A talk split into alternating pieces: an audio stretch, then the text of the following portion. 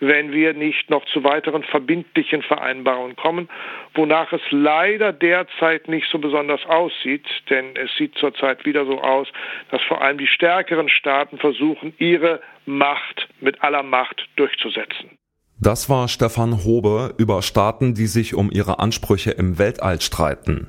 Eigentlich, darauf hatte man sich geeinigt, gehört der Weltraum niemandem. Trotzdem erheben einige Staaten jetzt schon Ansprüche auf Rohstoffe, die sie hoffentlich irgendwann in Zukunft mal abbauen können. Außerdem planen einige Unternehmen Linienflüge mit Touristen ins All. Doch wer darf hier was? Ein richtiges Regelwerk scheint es ja noch nicht zu geben. Wir fragen uns deshalb, braucht es ein verbindliches Weltraumrecht? Heute ist Freitag, der 31. Juli 2020. Mein Name ist Johannes Schmidt. Hallo.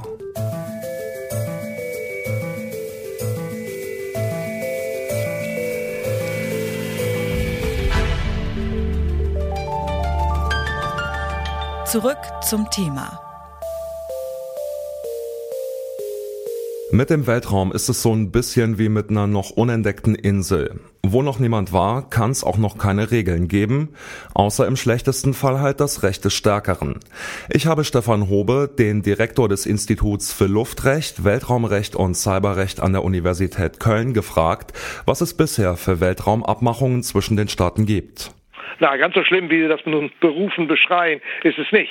Wir haben seit 1967 insgesamt fünf internationale Verträge, die das Recht der menschlichen Aktivitäten auf Himmelskörpern und im Weltraum regeln. Den Weltraumvertrag, der auch schon von 110 Staaten unterschrieben sind, ein Haftungsabkommen, ein Rettungsabkommen, ein Registrierungsabkommen und schließlich einen speziellen Mondvertrag. Darüber hinaus gibt es eine ganze Reihe Resolutionen der UN-Generalversammlung. Also das ist durchaus kein rechtsfreier Raum da oben. Ja, Sie sprechen es an. 1967 wurde eine erste Vereinbarung getroffen im Rahmen der UN, die besagt, dass das Weltall zunächst mal niemandem gehört. Jetzt fangen einzelne Länder, wie zum Beispiel die USA und Luxemburg, an, ähm, nationale Weltraumgesetze zu erlassen, um im All irgendwann Rohstoffe abbauen zu können. Wie passt das denn zusammen?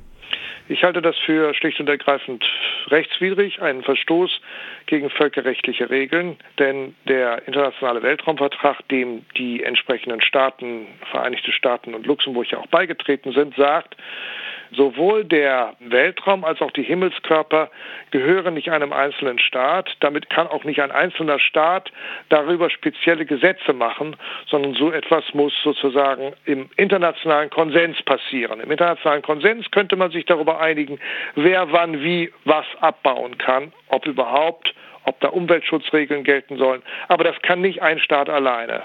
Stefan Hobe deutet es hier an, die Konventionen sind völkerrechtliche Vereinbarungen.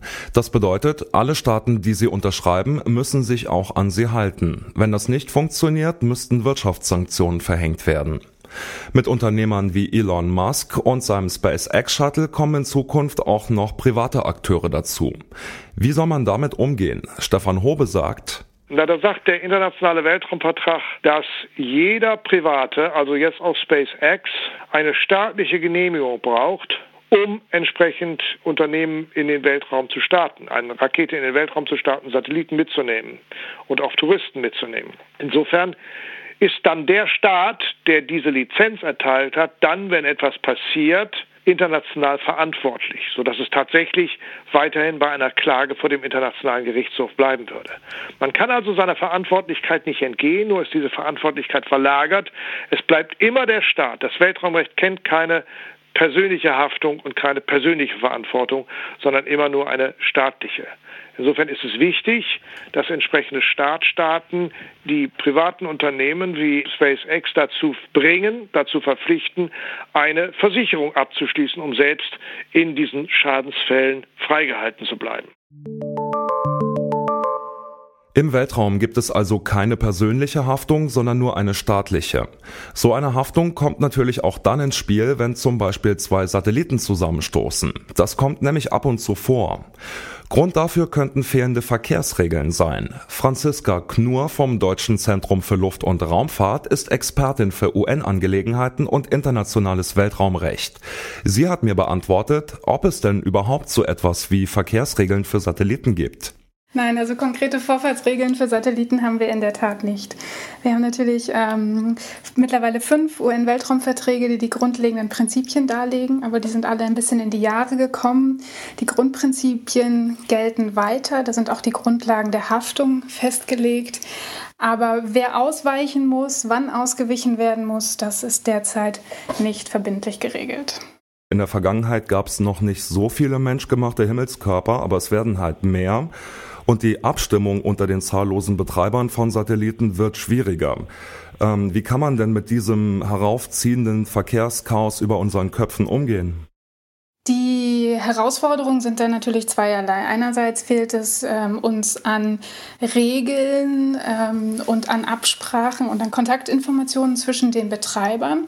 Und andererseits sind unsere technischen Möglichkeiten zur tatsächlichen Überwachung des Weltraums noch sehr begrenzt. Wir haben bisher noch ähm, nur sehr wenige Möglichkeiten, uns ähm, ein Weltraumlagebild zu verschaffen. Die USA sind da Marktführer und äh, kooperieren auch mit uns. In Deutschland haben wir das Ressort Gemeinsame Weltraumlagezentrum, die sich also auch so gut wie möglich ein Bild verschaffen von dem, was sich im Weltall so tut. Und im Europäischen Verbund bieten wir auch Dienste an für Satellitenbetreiber, stellen also Kollisionswarnungen meinetwegen aus. Die Informationen sind natürlich aber noch relativ unpräzise.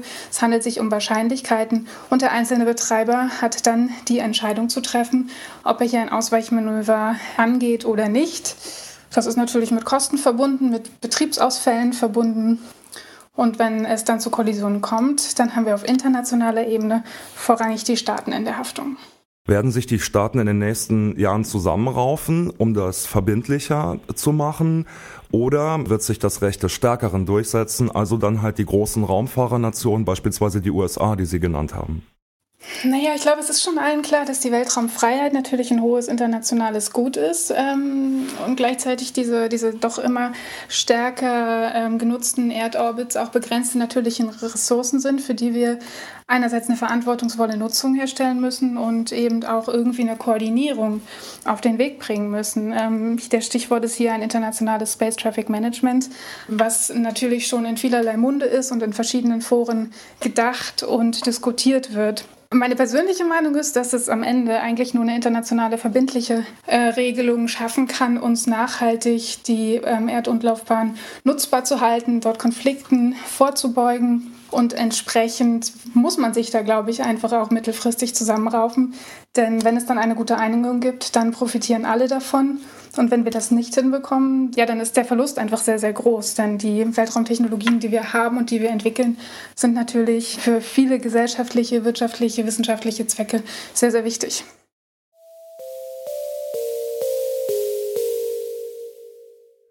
Die Vereinbarungen von 1967 sind längst veraltet, ein neues Regelwerk somit längst überfällig.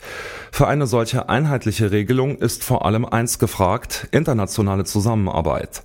Doch das scheint zumindest jetzt für die nahe Zukunft nicht absehbar. Stefan Hobe befürchtet, dass somit im All in Zukunft das Gesetz des Dschungels gelten könnte. Das war's für heute mit Zurück zum Thema. An dieser Folge mitgearbeitet haben Julika Kott, Margarita Bolimov, Susanne Zimnoch und Andreas Popella. Chefin vom Dienst war Alina Metz. Wenn ihr Fragen, Kritik, Anregungen zum Podcast habt, schreibt uns gerne eine Mail an kontakt.detektor.fm. Heute ist Freitag, der 31. Juli. Mein Name ist Johannes Schmidt und ich sage ciao, bis zum nächsten Mal. Zurück zum Thema vom Podcast Radio Detektor FM.